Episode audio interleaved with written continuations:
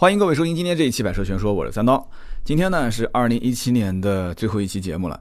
那么真的时间过得很快，一转眼啊，今年一七年就已经是到了最后的两天。那么今天这期节目呢，标题也看到了，二零一七年的年终总结啊。这个三刀在企业工作很多年，就是每到年底，如果不做点总结什么的，就感觉今年这一年啊什么也没做。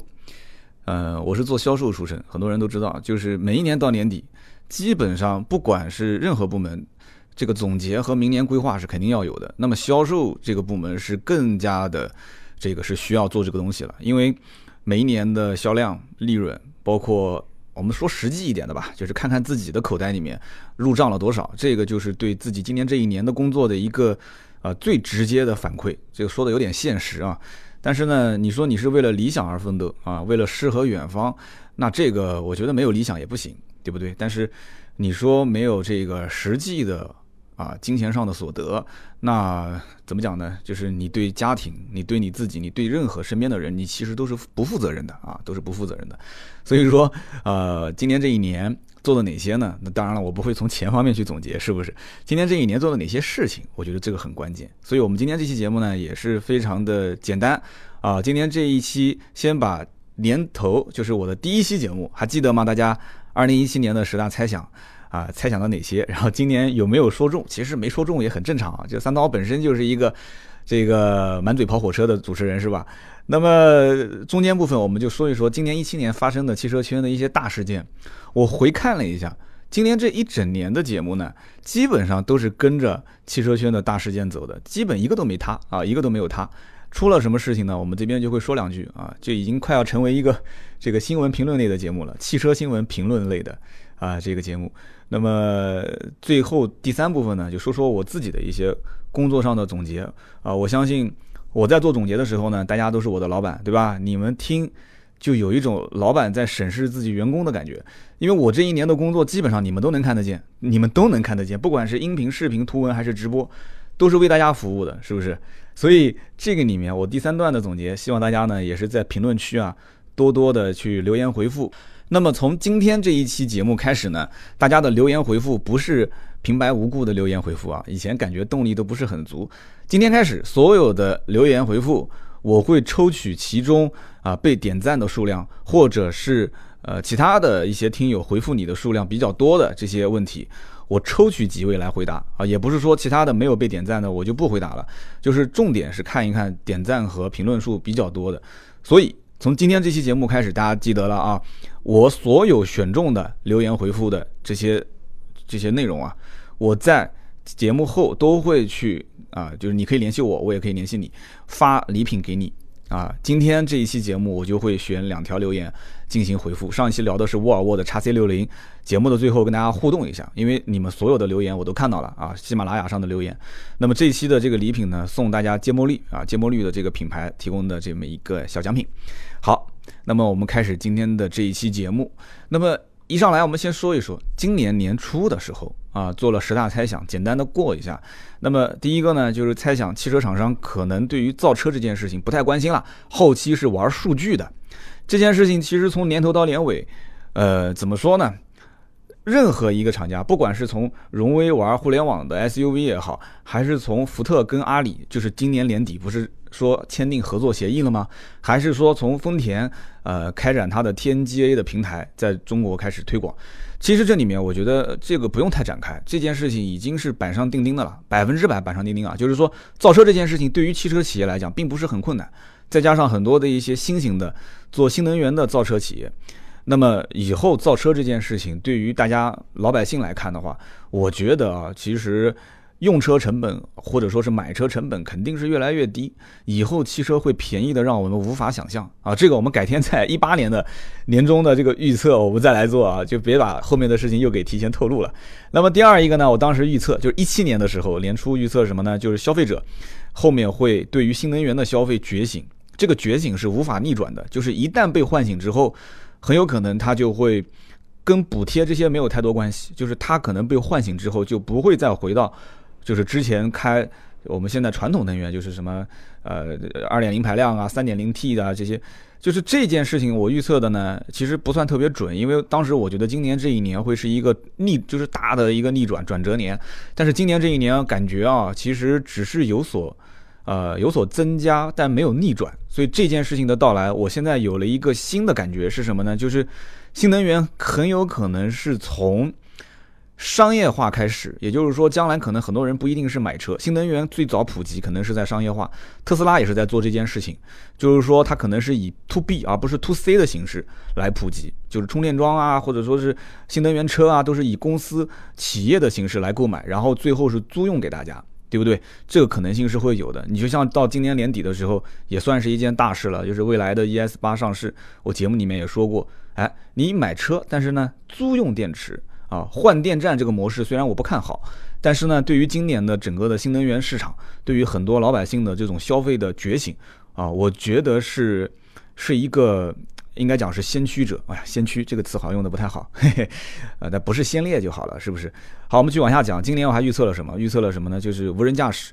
我当时判定是呢，无人驾驶是不会普及的。法律政策包括技术含量这些东西，包括它的整个的成本，不可能那么快普及。但是它会促进消费升级，这件事情是百分之百是已经实现了啊。就怎么说呢？我当时的节目我还整个的回听了一遍，我当时是这么说的：我说像什么 ACC 自适应巡航啊，包括呃自适应巡航还要分啊，有全速巡航，就是从零啊零有点夸张了，就低速到中高速的巡航。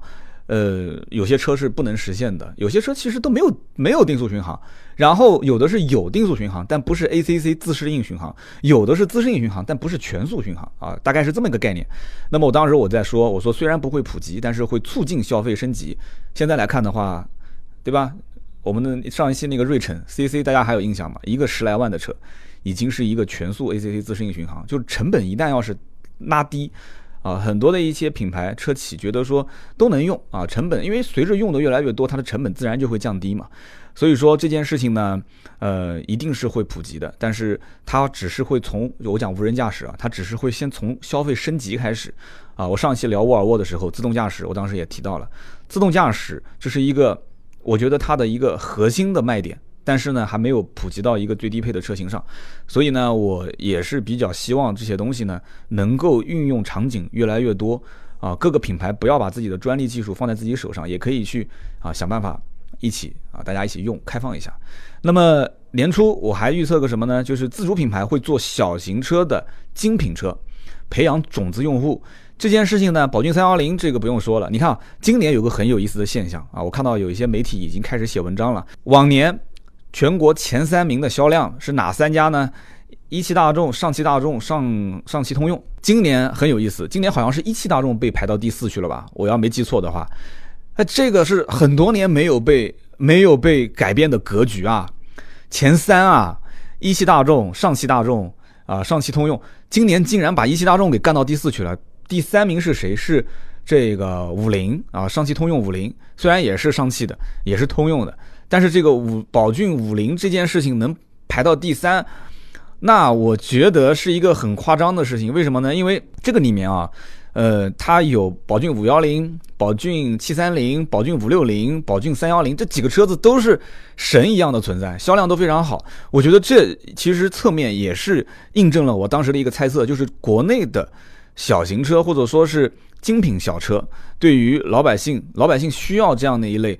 价格又很便宜，配置呢相对也比较足，空间也不错的这样一类车型啊，我可能当时定义小型车定义的有点太过于窄了，所以这件事情我觉得很让人去反思啊。现在都是自主品牌想往上攀登更高一个阶段，更豪华的一些车型，我们可以理解，因为那些地方的车呢，就那个层次的车溢价能力更强。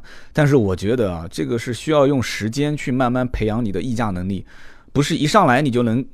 而这个改就是改改改头换面，这需要一个时代的背景啊！没有一个大的时代背景的话，你自己一厢情愿的去换代、更新、迭代你的产品和品牌，这个是很难的。培养种子用户是很重要的，所以不要小看什么宝骏啊，或者是五菱这些品牌，你不要觉得就是个造面包车的。它只要一旦种子用户培养的好，将来在一个合适的时机想要突破和爆发，是我觉得很容易的啊，我觉得很容易的。好，我当时今年年初还预测什么呢？就是个性化的需求是在刚需的基础上做叠加的需求点。哦，这个可能有点绕，就说白了就是老百姓买车越来越需要个性化，越来越需要个性化。我当时举了一个七座 SUV 的例子，就是说以前大家买车买 SUV 可能四米六、四米七没什么概念，反正五座就五座，七座。也没这太多七座的要求，包括买一个四门版还是买一个两门小跑车，很多人就觉得说，啊，我买个两门小跑车是不是有点太太招摇了，太不实用了？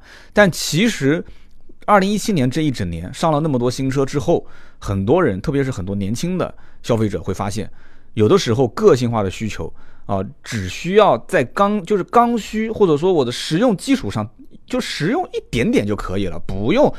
那么太过于追求实用性，我们这个年代的人，八零年的，包括之前七零六零，是把实用性看成，可能看成百分比的话，百分之八十到百分之九十。那么将来这个个性化的需求比重会越来越大，这也是为什么很多品牌开始追求说，啊，我需要让它年轻化啊这些，而且把 4S 店都开到就是城市里面，就是开城市展厅。原来的 4S 店不都是在周边的一些这个郊县嘛？现在都往城市里面，到 shopping mall，到那些大商场里面去开。所以呢，这个我我我就是我漏讲了一期。今年其实明年我给我给大家补上。就南京不是开了一个精英，就一层楼全部都是卖车的嘛？精英整个的一层汽车的消费商场，这个情况其实很有意思，这是一个现象。这是一个改变啊！南京又出了一个苏宁汽车啊，也是在网上很多人也在讨论。我做过这么一期节目，苏宁汽车是哪一期我记不得了。如果大家知道的话，可以评论留言。有的人肯定愿意听嘛，你可以去回头看那一期节目。我觉得啊，今年个性化的需求只是一个萌芽阶段，明年应该会是一个大的爆发啊！就下期节目我们会 想办法再来去预测一下啊。那么我当时还预测什么呢？因为十大预测嘛，第六个预测就是汽车文化娱乐。消费的变化，汽车文化娱乐消费的变化，原来我想的比较多，就比方说可能像国外啊看一些汽车的赛事，呃，但是在中国目前来看，因为自媒体的盛行，汽车圈子的自媒体很少有人看汽车节目通过电视吧，很少，谁还扒着个电视台看汽车节目很少，都是通过手机端。但是今年很明显，你再一本正经的去说车已经很难了。啊，其实这一点也算是被预测中了。你想一本正经的去去看是不可能的，所以今年最火的那些汽车类的节目都是偏娱乐化的啊，我都不用去点名，大家都知道哪些节目都是偏娱乐化，大家都很喜欢看。那么年初我还预测什么呢？二手车整个市场会回归一个真正的价值。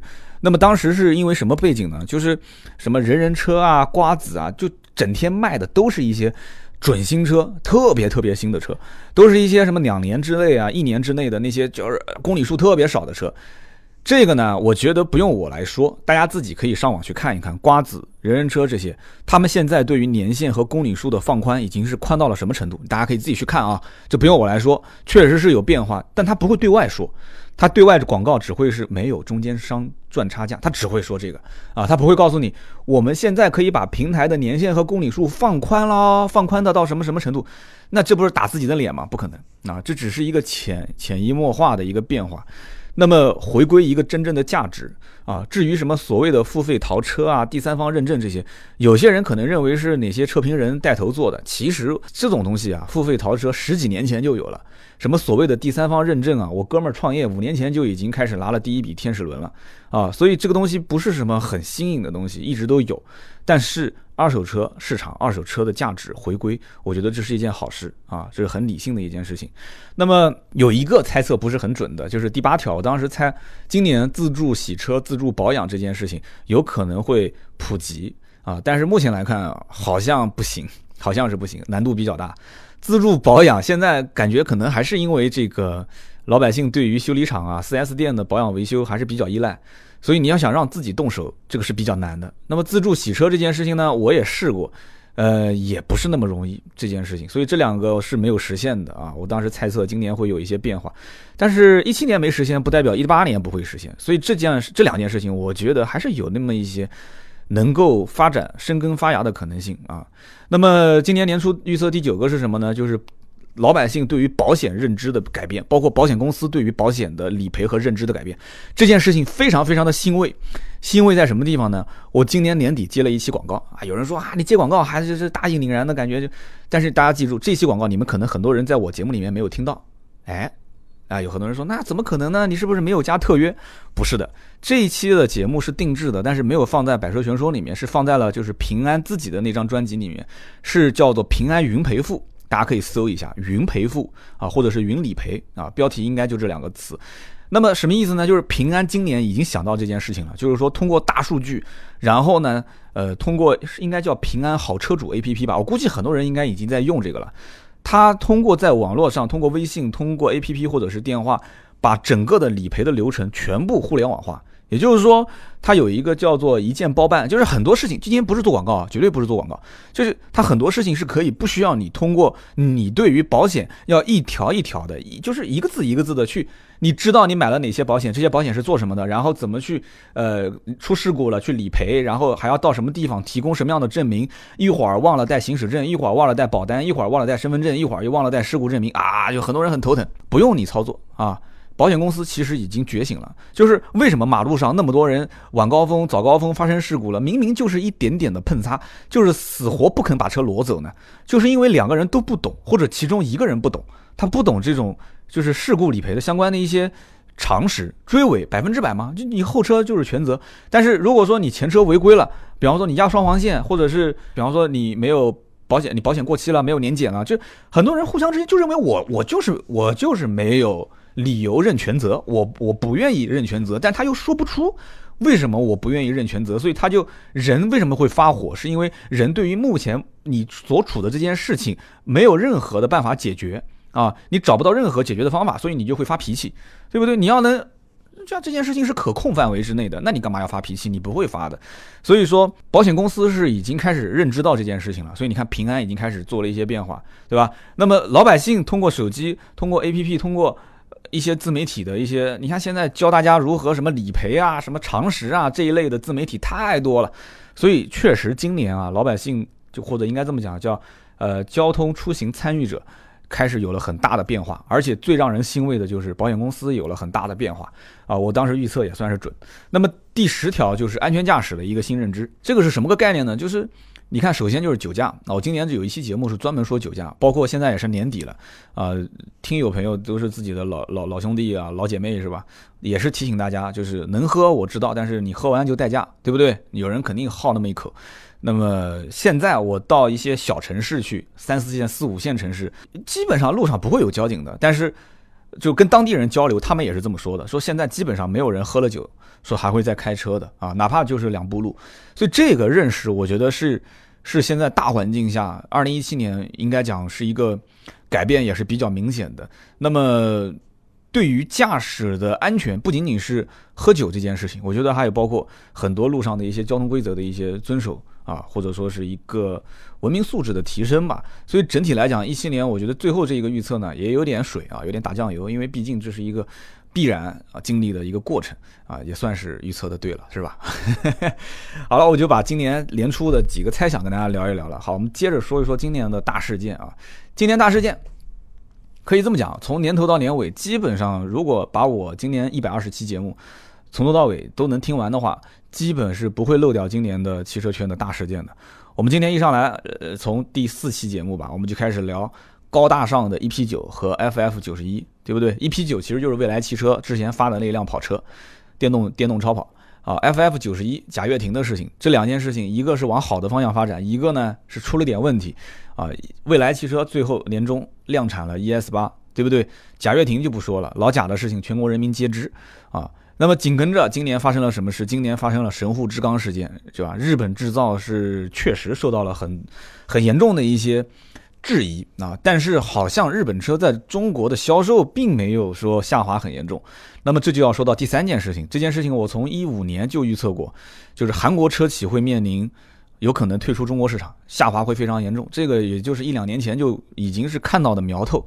那么一七年的下滑严重到什么程度呢？起亚据说是下滑了将近百分之七十，呃，现代是下滑了百分之四十六吧，还是四十七？所以整个的韩国车企今年在市场上呃，怎么讲呢？他可能认为自己无为而治，反而是件好事。就有的时候，有些人会这么认为，就是这件事情我不说，你不说，大家都当做看不见，就过去了，啊，就过去了，不要太跳。有的时候你跳出来，你越是想宣传自己的东西好，别人就越不买单。就是你低调一点，可能反而好。但是好像不是这么回事。韩国车企在今年算是比较低调了，但是越低调，就销量就。越不是那么回事啊，下滑很严重，不知道明年会呈呈现什么样的一种现象。那么今年第三十八期说了一个汽车销售管理办法，这也算是一件大事。但是我当时的预测就是这个销售管理办法还不够严，还不够严格啊。他所谓的什么违规处理啊，这些罚款啊，几万块钱什么的，我觉得还不至于能够改变汽车销售的格局。那么到了今年年底来看的话，该加价还是加价啊。那么该。该玩的一些就是不太为人怎么讲呢？就是有为人就是觉得有点可耻的这种做法，在市面上还是能看得见。没有办法，说实话我也没办法。如果我要真的去买车，遇到这些事情，强加我这个装潢，或者是强制收我贷款手续费，这种所谓的潜规则，那能怎么办呢？对不对？全中国那么多媒体，比你什么百车全说有名的太多了，对吧？很多还是有专业的电台啊、电视啊这些背景，也没人去曝光，或者是曝光了也没办法去解决，为什么呢？啊，主要还是在于这个立法，就是法律法规方面啊，要一招毙命啊，谁敢动，直接把你干翻，那基本上就没人敢动了，是不是？所以这个主要可能背后涉及到的东西太多，我们就不展开来聊。那么第五十一期节目呢？啊，我在重庆丢了个手机，这不算什么大事啊，对于我来讲算是一个大事。五十七期节目说什么呢？零首付如何榨干你口袋里最后一块钱？做了两期，五十七、五十八这两期节目呢，应该讲很多人还是比较愿意听的。因为这是一个新的现象，就是这个现象，我其实在二零一六年的时候也说到过，就是关于以租的以租代售这件事情，这两件事情其实是一件事情，只不过当时以租代售没有普及，所以很多人呢，就有的有的人觉得听不太懂，说三刀你说的是什么？所以今年这个零首付、一成首付广告铺天盖地，很多人开始去研究，哎，他理解这是什么事情了。所以这两期节目一出来，很多人反响还是比较强烈的啊，后台留言给我。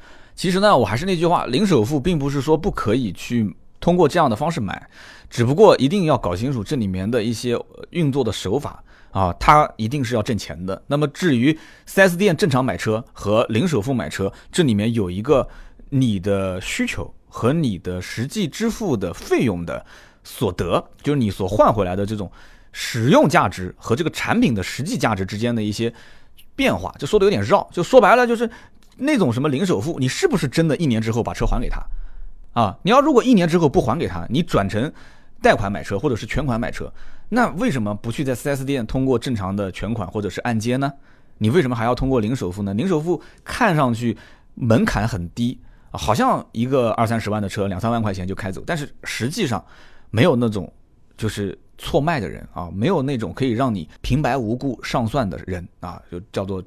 占不尽的便宜，吃不尽的亏啊，或者换句话讲，叫吃不尽的亏，上不尽的当。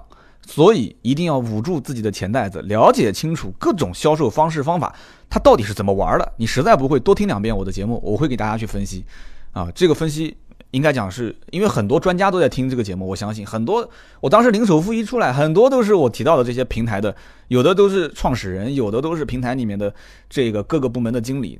回复留言，如果我说错了，一定会在留言里面，大家能看得见，是不是？那么六十七呃六十四期节目说了一个关于苏宁汽车的销售模式，我也不是特别看好。目前来看呢，也就那么回事啊，反正就是苦苦支撑呗。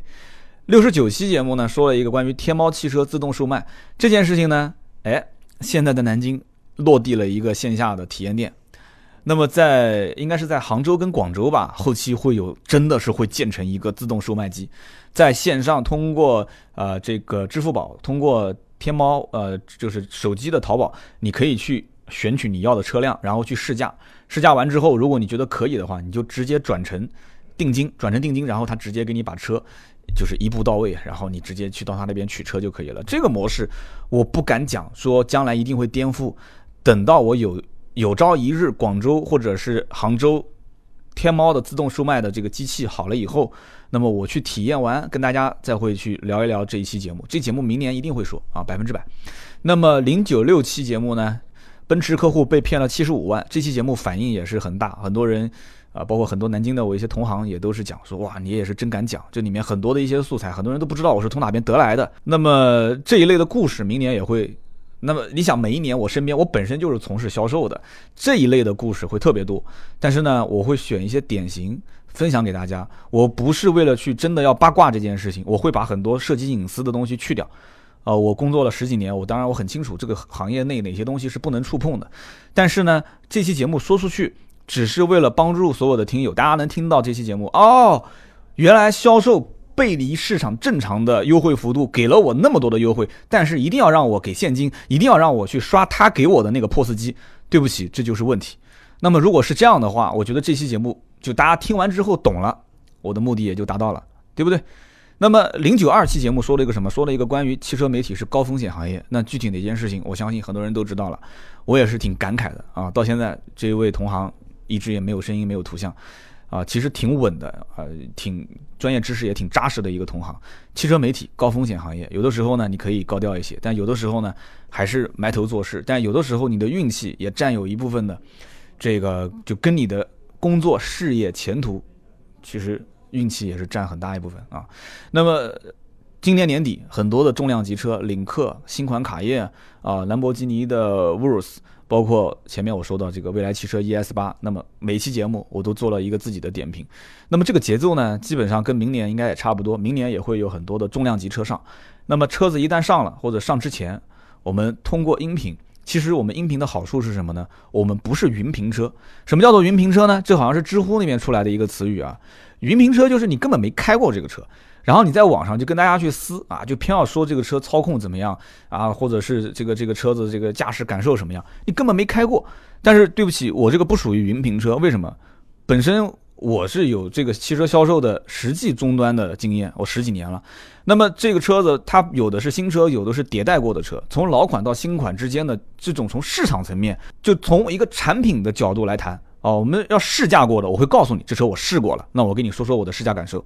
那么没有试过的产品，新的产品，那我们自然就可以从市场层面、从价格、从配置、从它的造型上的改变、从它的市场的定位定义，包括老百姓对于这个车子的一些评判标准啊，它的一个需求的冷热的程度啊，因为这车还没上市，肯定后台很多人会问我说：“三刀，我现在想买这个车，我有些疑惑。”所以这是我的。比较擅长的地方，那这样的话，我可以把它拿来给大家分享。这个分享只是对于你在买车过程中有一些帮助，对不对？有些帮助。那至于那些能早早的，就是第一时间就试到这款车的，我也推荐大家去看他们的视频，就是把这两者结合起来。每一个人都有自己擅长的地方，对不对？我们作为一个小的媒体，可能拿不到那么及时的，甚至有的媒体是被邀请去国外试驾，那我们肯定没这个资格，对不对？那么这个时候呢，我们可以通过市场去分析，希望大家多多理解。分析完市场，你再去看一看我们的同行去试驾的感受，结合在一起，哎，扬长避短，或者说是这个这个叫什么长长结合啊？我的长处加上别人的长处结合在一起，能给大家有所帮助。就 OK 了啊！每个人他不是圣人，他不可能什么东西都能做的面面俱到。那么今年还出现了什么事呢？上汽奥迪的事情，对不对？最后其实也是一场闹剧啊！就最后，其实我个人觉得，上汽奥迪呢是早晚的事情啊。就虽然说这件事情是压下来了，好像就没什么没什么结果了，但是我个人觉得上汽奥迪是早晚的，是必然的，是一定会出现的啊！一八年不知道会不会出现上汽奥迪正式的量产啊？那么吉利。今年整个的一个扩张的节奏非常快，大家也看到了啊，收购宝腾，收购包括宝腾是这个持股莲花汽车，算就相当于是把莲花一起给收了嘛。那么与此同时，据说吉利还在收嘛，不停的收啊，就是各种就是重型机械啊，包括各种这个据说要收奔驰的一些股份啊，戴姆勒。那么这里面呢，我觉得啊，吉利的整个从自主品牌，呃玩法上来讲的话，这是一种扩张或者说是。就应该讲，就是品牌的向上递增的方式之一，但并不代表这是唯一的方法。大家注意看，二零一八年啊，什么奇瑞啊，啊，奇瑞不是一直是说要卖嘛，啊，包括奇瑞啊，包括甚至于观致，很多人觉得观致都快死了，不要着急，有的时候置之于死地而后生啊，包括比亚迪啊，个人有个人的玩法。自主品牌，我现在是越琢磨越觉得有意思。自主品牌明年的玩法会五花八门啊！这里面我觉得合资品牌可能都都能被绕晕了，但是也不要小看啊！合资品牌一八年的这种新车型迭代，包括各种阻击中国的自主品牌之间的这种，就应该讲算是比较良性的发展，它会搅浑水啊！合资品牌一定会在里面搅浑水，我已经能看出苗头了。那么今年英特尔收购了以色列很有名的一家就是做 ADAS 的，就是。就是出行安全辅助的公司 Mobileye 啊，Mobileye 我之前在节目里面其实提到过，自动驾驶，包括像百度推的这个 Apollo 阿波罗平台，自动驾驶，我刚刚前面节目一开始我就说了，这件事情应该讲就上升到一个什么高度呢？就是人类的高度，人类对于出行的需求，不要再用手和脚，通过最传统的这种，就像以前啊农耕时代，对吧？就扛个锄头就出去了啊，像每天耕耕地什么的。呃，这个这个这个生个火耕耕地，我觉得啊，就是真的。现在人开车，以后再过个三五十年，别人会觉得我们是一个非常原始的生物啊！开车还是这样子的。很多人可能三十年后出生了以后，他发现回头看我们这些评测试驾的视频，觉得匪夷所思啊，觉得匪夷所思。哎，怎么还开个车还要去去试，还要去感受？这哎，这怎么会是这样子？就觉得我们当年这些。对吧？就觉得很很匪夷所思。我曾经有一期节目里面不也说过嘛？我说当电运用的时候，人类最能够想到的就是，就以前是用煤油灯嘛啊，就是把灯泡给点点着啊，给通电啊。所以现在其实你所能想象的东西，远远只是你所想象的极限，仅此而已啊。那么今年还出现了一个什么呢？双积分政策，福特跟众泰合作，其实说白了买积分，对吧？买积分，那要不然的话我根本生产不了。包括江淮。呃，未来汽车，未来汽车不是跟广汽现在也要合作吗？广汽明年的动作会非常大啊！大家注意看啊，广汽明年的动作会非常非常大，据说是想要往上上升一个台阶啊，想要跟一汽大众、上汽通用，呃，这些要想平起平坐哈。不知道上汽、广汽明年会干些什么事情？大家注意看啊。那么电动车的商业化进程，我前面已经提到了啊，电动车明年可能会在很多的，呃，可能是共享汽车出行啊，或者是。包括什么电池租赁啊、充电桩啊，啊，包括我们的一些可能出租车啊、网约车啊，很多很多，是吧？公共汽车啊这些地方，就是我能想得到的和我可能想不到的地方，只要是它能搭建平台做商业化，啊，能够做成一个所谓的闭环产业链的电动车、新能源，应该会在这个里面。发展的更好，我倒不觉得说 to C 给老百姓买很多的新能源车，这是一个将来会爆发式的，我都不觉得这是一个会爆发的市场。但是商业化的进程，明年估计会也是会很很发展的很快。今年其实已经能看到这个苗头了。好，以上就是关于今年的一些大事件。如果我有说漏的，大家可以在留言当中去补充啊。还是那句话，就是大家的这个留言呢，如果点赞或者是评论数比较多，那我也会重点去看一看啊，拿到节目里面来说。这个以后每期节目最后都会去增加一个互动环节，跟我们的听友进行一个留言互动。那么反正被选中的肯定是有奖品的，这个大家放心啊，就说到做到。那么最后做一个我的工作总结啊，我的工作总结，一七年音频节目呢算是呃稳中求新吧。怎么去理解呢？就是今年其实大家感觉好像节目没什么太多创新，就是一个话筒就是巴拉巴拉说。好像节目也没加片头，也没加插花，也没有增加一些什么新的元素。但是今年其实节目的整个的，应该说应该说从观点切入点到整个节目质量，我不知道大家有没有感受到。有人讲是好像找到了回归二零一四年的感觉，我倒不这么认为。就是说啊，不应该这么讲，我承认有那么一些一四年的感觉。我也在听一四年刚开始，我应该算刚出道时候的节目，那个时候的八个字叫做粗制滥造、胡说八道。很多人为什么很有共鸣呢？这里面的点，我觉得可能就是类似，就像今天这期节目脱口秀，对吧？我只是大概给了一二三四五六七八几个提纲，剩下来自由发挥啊。中间聊天也没啥卡壳的地方，都是脑子里面想什么就说什么。就是在一五一六两年很长一段时间，其实有的时候我会真的是迷茫，就是为什么迷茫呢？量也大了，就是流量也大了。后来也知道了，就有的时候人就是这样。我不知道我在悬崖上走路的时候，那我可以唱着歌哼着小曲儿。但有一天我发现，我原来是在悬崖边上走路，我可能稍有不慎就掉下去的时候，你人就会很紧张，你就就不知道怎么迈出步子了。左左脚先走还是右脚先走？是把手甩着走还是平衡着走？是是是是脱掉一件衣服走还是穿一件衣服走？就你很多时候你就不知道该怎么办。然后整个自媒体爆发，玩视频的、玩直播的啊，就各种各样。然后有的人迅速就红了啊，有的人就开始有恶意的，还会呃给你是吧，就是黑黑你什么的。那个时候，在寻求内容更新方面，你每一周时间不等人，对吧？每隔个两三天你就要更新一期节目，每隔个两三天你就要更新一期节目。我是一周两更哎，兄弟们，有人讲你能不能天天更？我也想天天更啊，但我不能说天天来。大家好，我今天回答一下网友的提问，那这是很容易的，对不对？我是可以天天回复，我每天就把你的网友提问拿出来回复一下就可以了。我不希望做成这样的节目，要有观点，要有切入点。汽车知识相关的普及到了一定的极限，很多人其实都知道哪些东西，谁不知道谁呢？大家自己可以去学，对不对？但是脑子里面的这个观点，任何一个新鲜事物、新车型上市，或者是。汽车圈发生一件事情，有没有观点？如何去切入？如何寻找这种观点？我觉得今年这一年对于我来讲，是我的一个就感觉好像是有一个小瓶颈被突破掉了，就是我能够寻找到我想说的点，能够迅速的从一件事情或者一款新车找到我要切入的点。那么这个点呢，我希望也对大家在买车当中，或者说大家只是个车迷，也不一定那么多人买车，大家也只是对于车子这个。这个这个事物比较喜欢啊，那么我寻求一些能产生共鸣的人啊。那有些人我看我的节目发出去，很多人都在骂，没关系的，产生不了共鸣，你愿意留下来那更好。如果你不愿意，那很多汽车节目大家都可以对吧？你听我的节目就反感，那没办法，我也不能死皮赖脸抱着你的腿，是不是？你就去听听其他的一些人的节目，那也可以啊。常换常新嘛。我要是天天去吃这家饭店的饭，我也不舒服，我也得换换口味。等我换了一段时间口味，出去之后发现。哎，我好像还是好那一口。那么你再回来吃两口，你吃了两口又觉得腻了，你再走也没关系，真的。咱们也不是说是夫妻关系，说天天就是一纸婚约就不离不弃，对不对？人家不讲嘛，就是结婚多少年，对吧？也会产生多少次想掐死对方的想法。虽然我 我到目前还没有这种想法，但这是人家大师说的，这不是我说的啊。所以音频节目呢，我觉得是稳中想求一些创新，明年也会有啊。我也给我们团队给了一些思路，团队呢也是。出谋划策，虽然我们团队人不多，但是呢，小伙伴还是挺给力的啊。那么身边的一些好朋友，自媒体做的也是越来越好。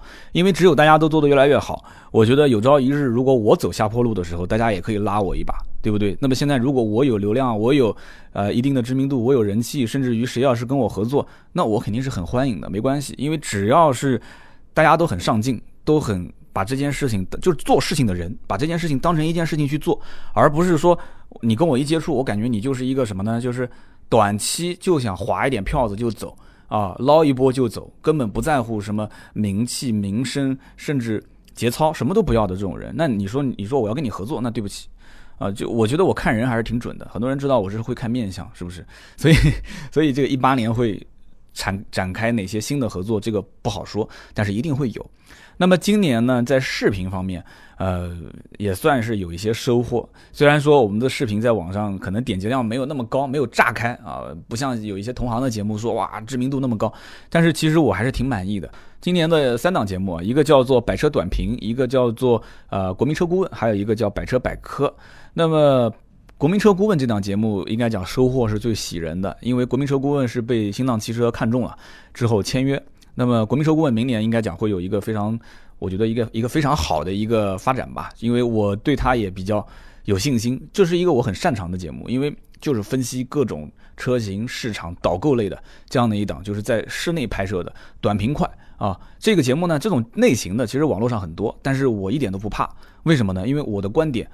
不会从从百度上去搜啊，我不会去 copy 任何一个人的观点，这是我自己的啊。我通过我的行业经验去分析，讲一些我所知道的东西给大家。所以国民车顾问现在很有意思，在网上出现两极分化，有的人看了一期就特别喜欢，就一直每一期都看，就直接成为粉丝。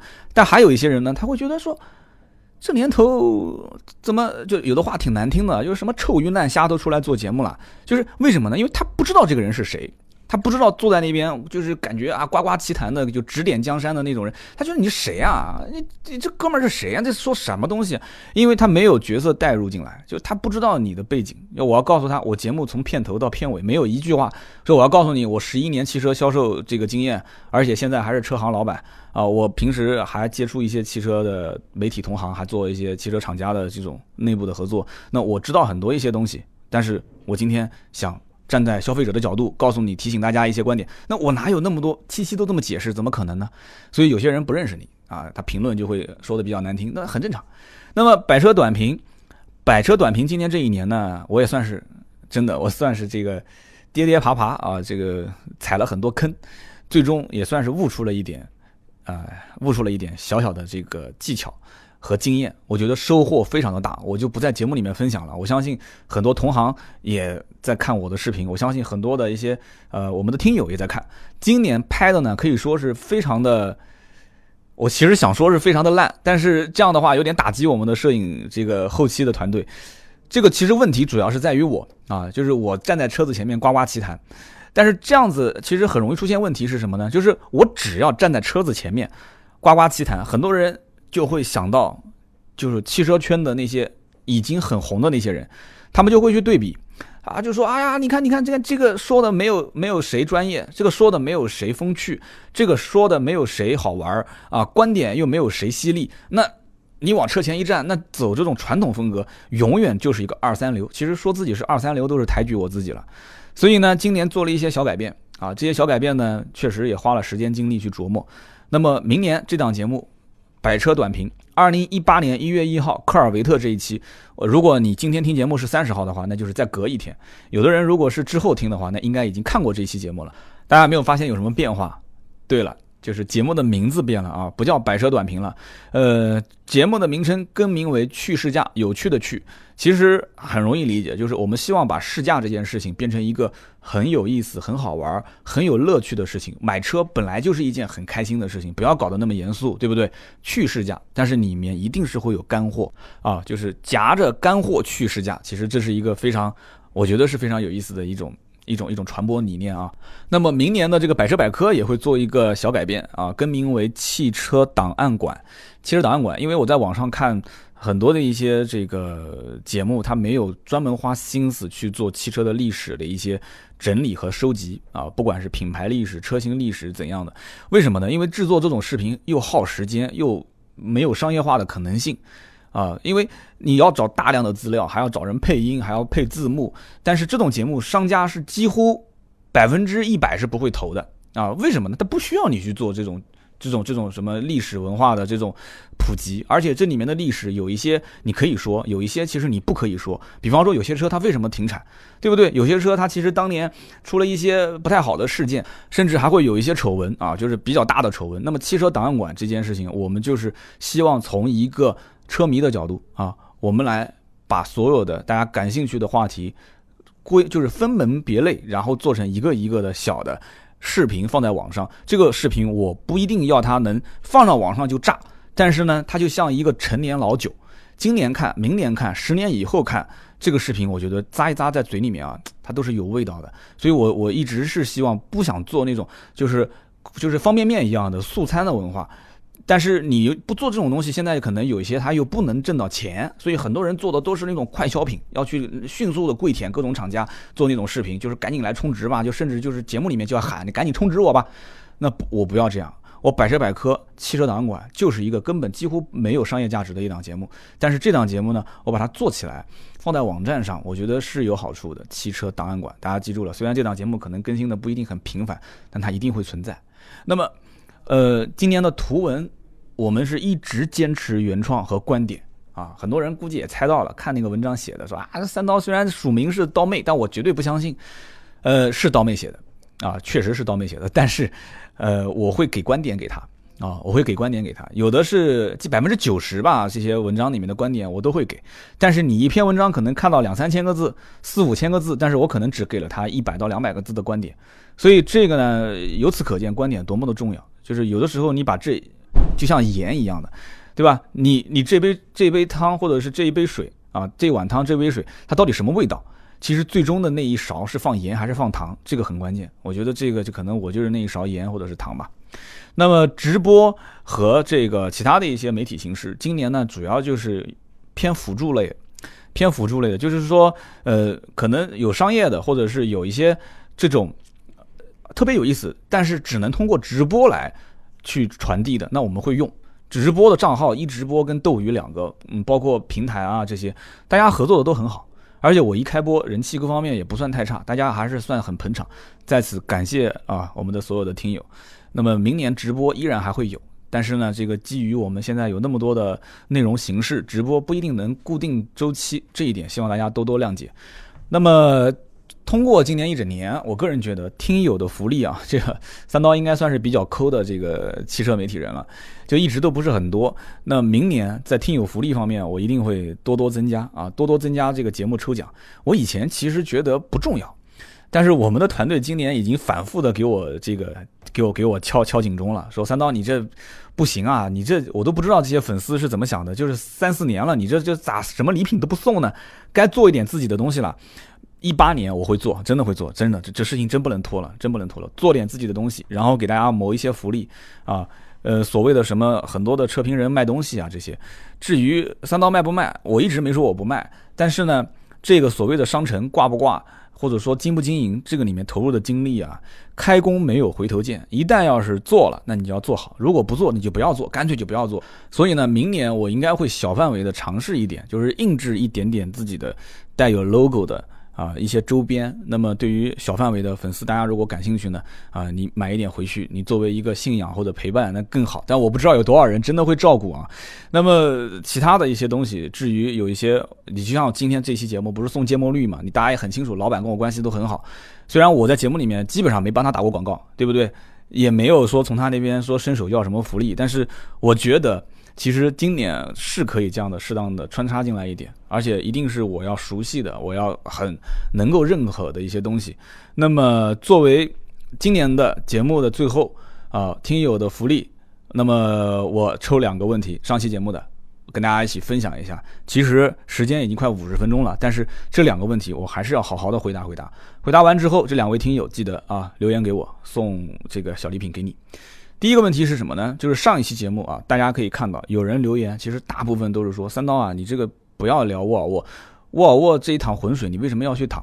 其实呢，我觉得啊，呃，那期节目如果你真的仔细听了，你要如果是听完的话，我相信没有人会觉得这是一期充值的节目。而且我可以告诉大家一点，我们的图文啊，我们的图文在网站上是被。这个相关的代理公司是打招呼的，说你这个文章写的简直是，领导看的是不满意的。你说我们为什么写了一篇文章，发了一篇音频，那边是厂商又有点不满意，这边又会听友不满意呢？我觉得这里面啊，问题点通过这一个听友的留言，我就能把它展开啊。这个听友的名字叫什么呢？九毛九四四四啊，他的留言是到地啊啊，那你肯定比我大了，到地。他说这款车不敢乱推荐啊。就是我那期节目不是聊的叉 C 六零吗？双离合的问题是一大堆。我一个朋友在高速上正常开，结果突然失速，差一点小命就没了啊！回家之后就再也没有开过。这一位叫做九毛九四四四，在我们的这个喜马拉雅的下方留言。好，我就来回答这个问题。上一期节目当中，很多人留言，其实主要针对就是这个双离合变速箱的事情啊，说很多人投诉，很多人啊，这电台主持，然后各种这个拉横幅，车主聚会，然后各种去申诉，甚至于有人还讲说啊，厂商不召回，厂商就各种，呃，就是各种推卸责任。好，我们先理清楚一个概念，我上期节目聊的叉 C 六零，它是双离合吗？啊，兄弟们，是双离合吗？如果是双离合。我明天就把这期节目给删了，啊，问题是它不是双离合，它是八 AT，听好了，叉 C 六零用的是全系八 AT 的变速箱。OK，沃尔沃现在所有家族在售的车型有双离合吗？S 六零是吗？不是，六 AT 顶配八 AT。S 九零是吗？不是，全系八 AT。啊，那么原装进口的 V 四零是吗？也不是，是六 AT 顶配八 AT，跟 S S 六零的这个动力总成一样。然后。V 九零是吗？不是，是八 AT。叉 C 九零是吗？也不是，也是八 AT。那请告诉我，留言评论里面说啊，你不要聊沃尔沃，沃尔沃双离合垃圾，双离合坑人。全部在售的车型没有一辆是双离合，他坑谁啊？好，那有人讲说，听到这里我听不下去了，三刀我听不下去了，我听不下去了。好，有人可能要说，就是你现在确实都不是双离合变速箱，对吧？你看留言全都是在骂双离合的。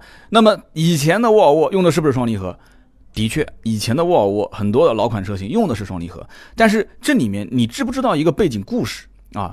到我不是说这个双离合就一定是好啊，也我也没有说它不好。我先讲一个前提是什么？就是我表明一下我的立场。你双离合如果真的出问题了，你可以去维权，消费者权益是不容侵犯的，对不对？任何的变速箱，没有人敢保证说 CVT 变速箱能说没有问题吗？我就不相信六 AT、八 AT、九 AT 这些变速箱就一个都不出问题吗？还是会出问题的。只不过双离合变速箱，它如果在控制成本的前提条件下，出故障的概率会比正常的变速箱要高很多。是不是你不相信？你去问问那些开 CVT 变速箱的天籁的车主啊！苏州不是有很多出租车车主，出出租车都是开天籁吗？你随便打一辆出租车，你就打一辆天籁的出租车，你问那个司机，他一定会告诉你，这个出这辆天籁，它的变速箱开到多少万公里是必坏的，那是不是就应该去维权呢？哎，开到多少万公里是必坏？这个 CVT 变速箱你可以去问这句话，我今天撂在节目里面，你不相信，你可以到苏州，你去找那些开这个。天籁的这个出租车的车主问：“好，我们就不扯那么远，我们回过头来讲，回过头来讲，双离合变速箱在沃尔沃这个车上是不是一定是有问题的？问题它一定是有，为什么呢？因为有人提出这个变速箱我出故障了，就像今天这个听友讲说，我的兄弟开高速突然失速，差一点小命都没有了，中招。对于这位兄弟的朋友来讲的话，这是百分之百的中招。中中招之后怎么办？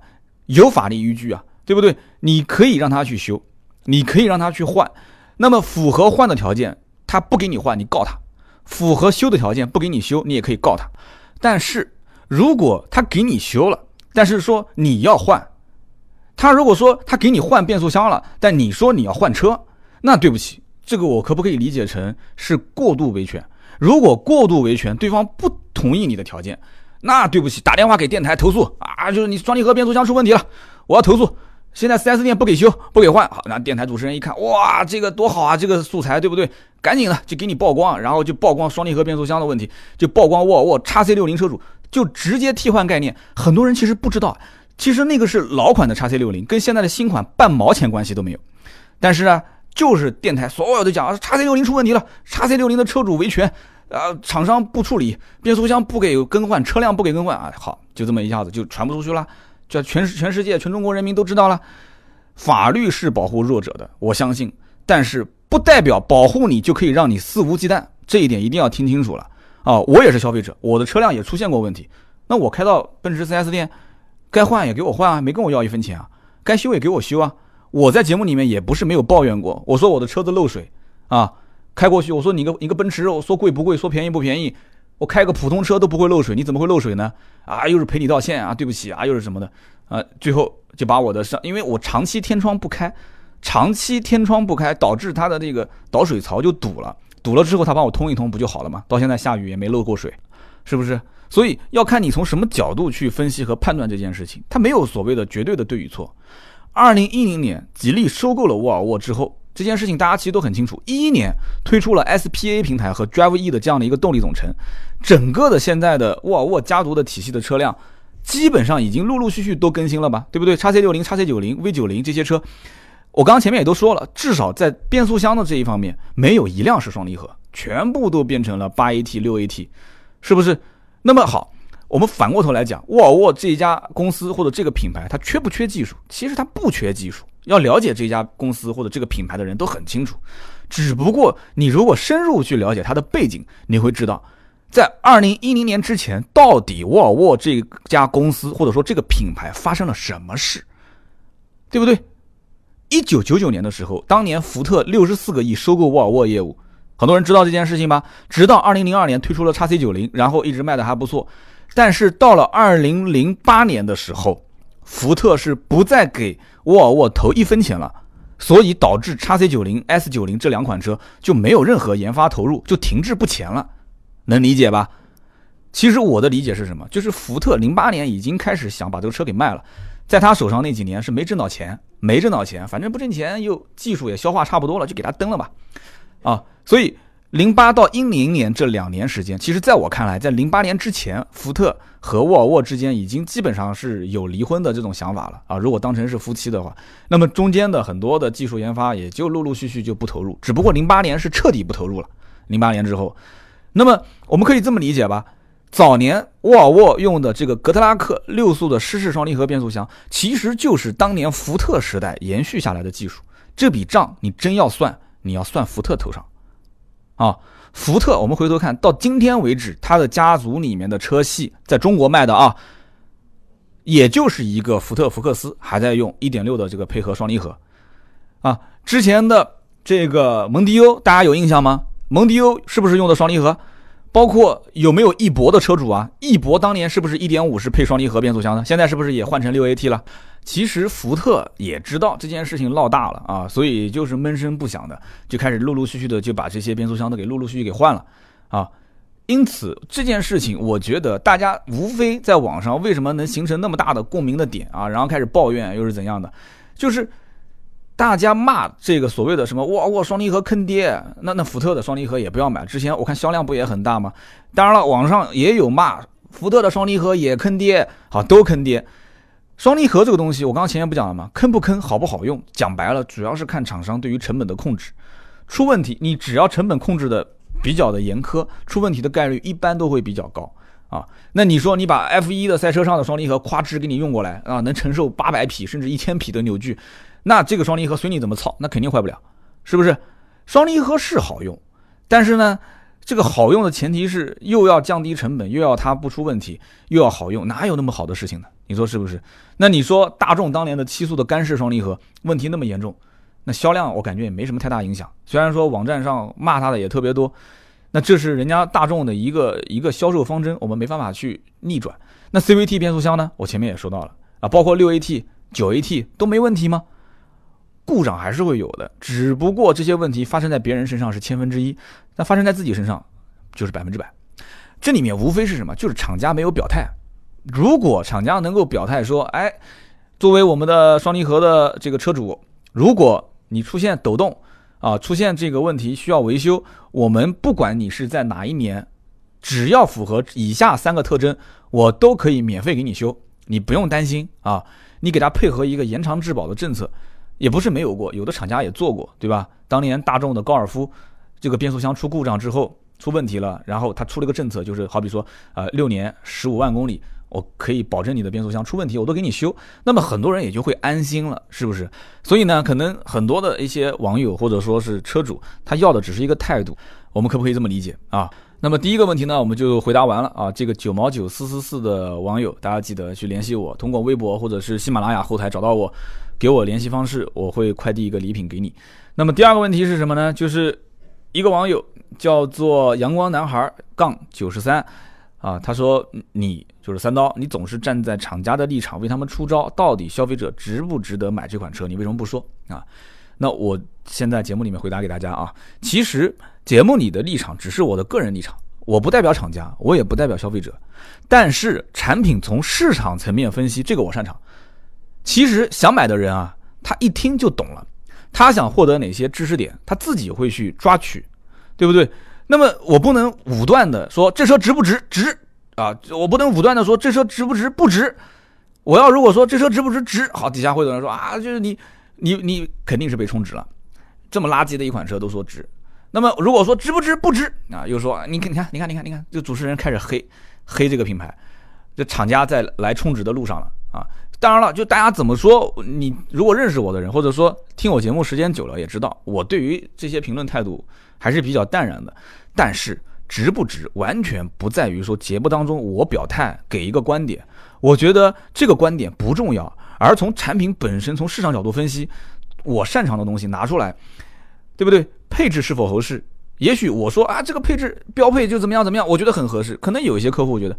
啊，无所谓啊！就像昨天我在聊叉 C 六零那一期，哎，我聊叉 C 六零，有人还甚至觉说问我，三刀，你曾经说厂商在卖高配车型的时候利润更高，可是你节目里面为什么会说希望能把很多高配的配置去进行标配呢？哎，你看不同的消费者他的这个角度就不一样了，他就觉得说那厂商要去赚取高利润，为什么要把很多配置去放到低配上？这个问题我其实回答的也很简单啊，我回答很简单，就是说。其实低配车型不是说一定要标配高配车型的配置，而是你要分析和判断市场上你的竞争对手是哪些，直接竞争对手和间接竞争对手。别人如果有的你没有，对不起，很有可能会让你损失客户，能这么理解吧？